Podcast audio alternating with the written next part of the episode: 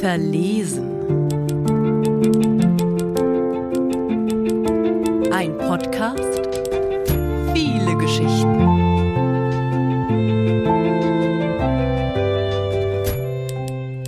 Weil ich Geschichten über die Liebe brauche.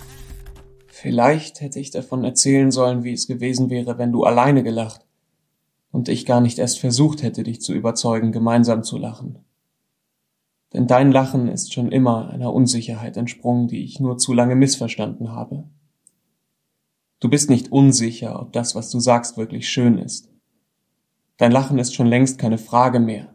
Dein Lachen wartet nicht mehr auf meine Bestätigung. Denn dein Lachen ist vor Wochen schon verlaufen. Es ist ausgetrocknet und verstummt, als ich den Glauben an es verloren habe. Jetzt, wo ich nicht mehr schallend in dein Lachen einstimme, sind wir dazu übergegangen, das Lachen sein zu lassen. Wenn du jetzt noch lachst, dann ist es die Erschöpfung in dir, die nach Luft schnappt. Dabei wollte ich so unbedingt eine Geschichte erzählen, die mit unserem Lachen endet. Dabei wollte ich so unbedingt eine Geschichte erzählen, die mit deinem und meinem Lachen auf eine gute Art und eine noch bessere Weise beginnt. Es ist Oktober geworden und mein Bussard hat unsere Aprilwiese verlassen. Wenn ich nun ins Freie trete, ist die Sonne stetig am Untergehen und die Tage zu kurz, um dir auf deiner Seite des Telefonhörers von meiner Welt zu erzählen. Also zerren wir in den Herbstnächten aneinander, weil ich den Morgen und du die Dunkelheit fürchtest, und vergessen dabei, dass es die Frühlingssonne war, die uns zusammengeführt hat. Dass du weit weg bist, spielt plötzlich doch eine große Rolle. Durch meine Kopfhörer klingst du neuerdings dumpf und entfernt. Du sagst, das sei mein Empfang, aber wir wissen beide, dass unsere Verbindung Lücken ausbildet. Mein Telefon schlägt mir nicht mehr vor, dir zu schreiben. Wenn ich heute nicht aufpasse, dann schaltet es dich stattdessen versehentlich auf stumm. Ich verfluche meine Unsicherheit und du verfluchst sie mit mir. Wir haben uns die Ehrlichkeit nicht lange erhalten und stapeln stattdessen Versprechen, die ich nicht lassen und du nicht geben kannst. Alles kostet uns Überwindung. Und wenn ich nun nur noch an guten Tagen versuche zu bestätigen, zu bekräftigen, laut in den Hörer zu schreien, ja, du bist schön, immer noch und jedes Mal aufs Neue, dann glaubst du mir nicht. Wenn wir heute reden, dann jongliere ich nicht mehr mit Worten und vertraue darauf, dass du mir meine Sätze aus dem Mund nimmst und sie zu deinen machst.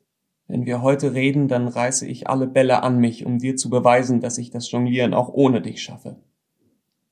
Wenn wir heute reden, dann schiebe ich dir alle Bälle auf einmal zu und du hast nicht die Zeit, dich an sie zu gewöhnen. Ich weiß, dass du lieber nur mit zwei Bällen jonglierst, aber weil wir bereits so viele Bälle im Spiel haben, fürchte ich mich zu sehr davor, die anderen zur Seite zu legen. Ich setze mich an den Rand meiner Aprilwiese und blicke auf die Gipfel der Bäume. Meinen Bussard werde ich dort nicht finden, und so sehr diese Gewissheit mich auch schmerzt, fällt eine Anspannung von mir ab, die ich die letzten Wochen stetig mit mir getragen und doch zu wenig beachtet habe. Dass du dieselbe Anspannung spürst und mir das immer wieder bestätigst, hilft uns nicht weiter. Denn wir haben beide das Warnschild nicht ernst genommen, das uns daran erinnern sollte, unsere Freuden und Leidenschaften, nicht aber unser Leid und unsere Feindschaften zu teilen. Wir verrennen uns mittlerweile nur noch in Vorwürfen, in Erinnerungen und schönen Bildern, die du im Konjunktiv malst und dabei nicht verstehst, warum ich mich immer mehr wie mein Bussard fühle, der an sonnigen Tagen wie in der Luft zu hängen schien. Ich kann verstehen, dass mein Bussard diese Wiese verlassen hat, und in diesem Augenblick beneide ich ihn um seine Freiheit. Wie zu Beginn wissen wir beide nicht mehr, wo wir angefangen haben und wo wir weitermachen sollten. Du hast erneut dein Karohemd getragen, als wir uns zum letzten Mal gesehen haben, und dieses Mal habe ich dir nicht geglaubt, dass wir dadurch alles auf Anfang stellen und neu beginnen können. Du wolltest wieder hoffen, dass der Glaube an das Gute allein ausreicht, und doch hast du zuerst aufgehört, weiter an das Gute zu glauben. Nun bemühe ich mich für das Gute das richtige Ende zu finden und quäle mich dabei, weil wir diese Geschichte nicht gut begonnen haben. Ich hatte uns versprochen, dass wir einander kennen werden, ich hatte dir versprochen, dass du mich kennen wirst, wenn diese Zeit vorbei ist.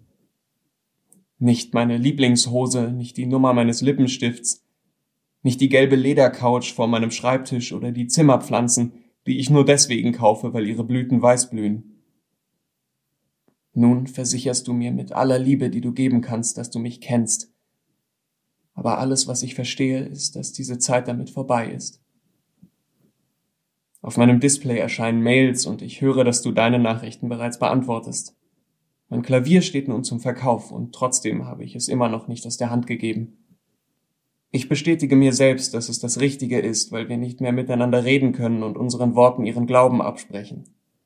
Ich frage mich, ob ich bereits aufgehört habe, mir selbst zu glauben, ob ich noch zu jung für die Liebe und zu klein für die großen Gesten bin, mit denen ich um mich werfe und nicht bemerke, dass ich das Kartenhaus damit immer weiter aufstocke.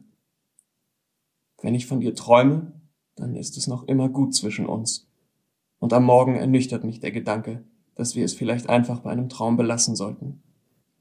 Du lachst nicht mehr, und ich weiß, dass du meinetwegen damit aufgehört hast. Du möchtest das Gespräch nicht mehr vertagen, sondern beenden, weil du auf deinem Teil der Erde ein Leben hast, in das ich im Moment nicht passe. Ich schüttle heftig den Kopf, auch wenn du mich dabei nicht mehr sehen möchtest. Denn dieses Leben hat mich längst mit sich gerissen, und zu spät habe ich erkannt, dass ich nie in dein Leben passen werde. Ich lache nicht mehr, um dir die falsche Unsicherheit zu nehmen, ich verneine und bestreite und wir verabschieden uns in Wehmut, ohne zu wissen, ob wir uns bald wieder hören werden. Aus der Ferne höre ich stattdessen meinen Bussard rufen. Er kreist hinter den Bäumen auf einer anderen Wiese. Als er wieder aus meinem Blickfeld verschwunden ist, stehe ich nicht auf. In diesem Moment bin ich auf meiner einst grünen Aprilwiese genau an dem Platz, an dem ich sein sollte. Und obwohl ich mir Tränen aus meinem Gesicht wische, bleibt der Wunsch von uns zu schreiben, in deinem Konjunktiv und in meinem versagenden Hoffen. Einfach, weil ich Geschichten über die Liebe brauche, in denen man nicht aufhört, miteinander zu lachen.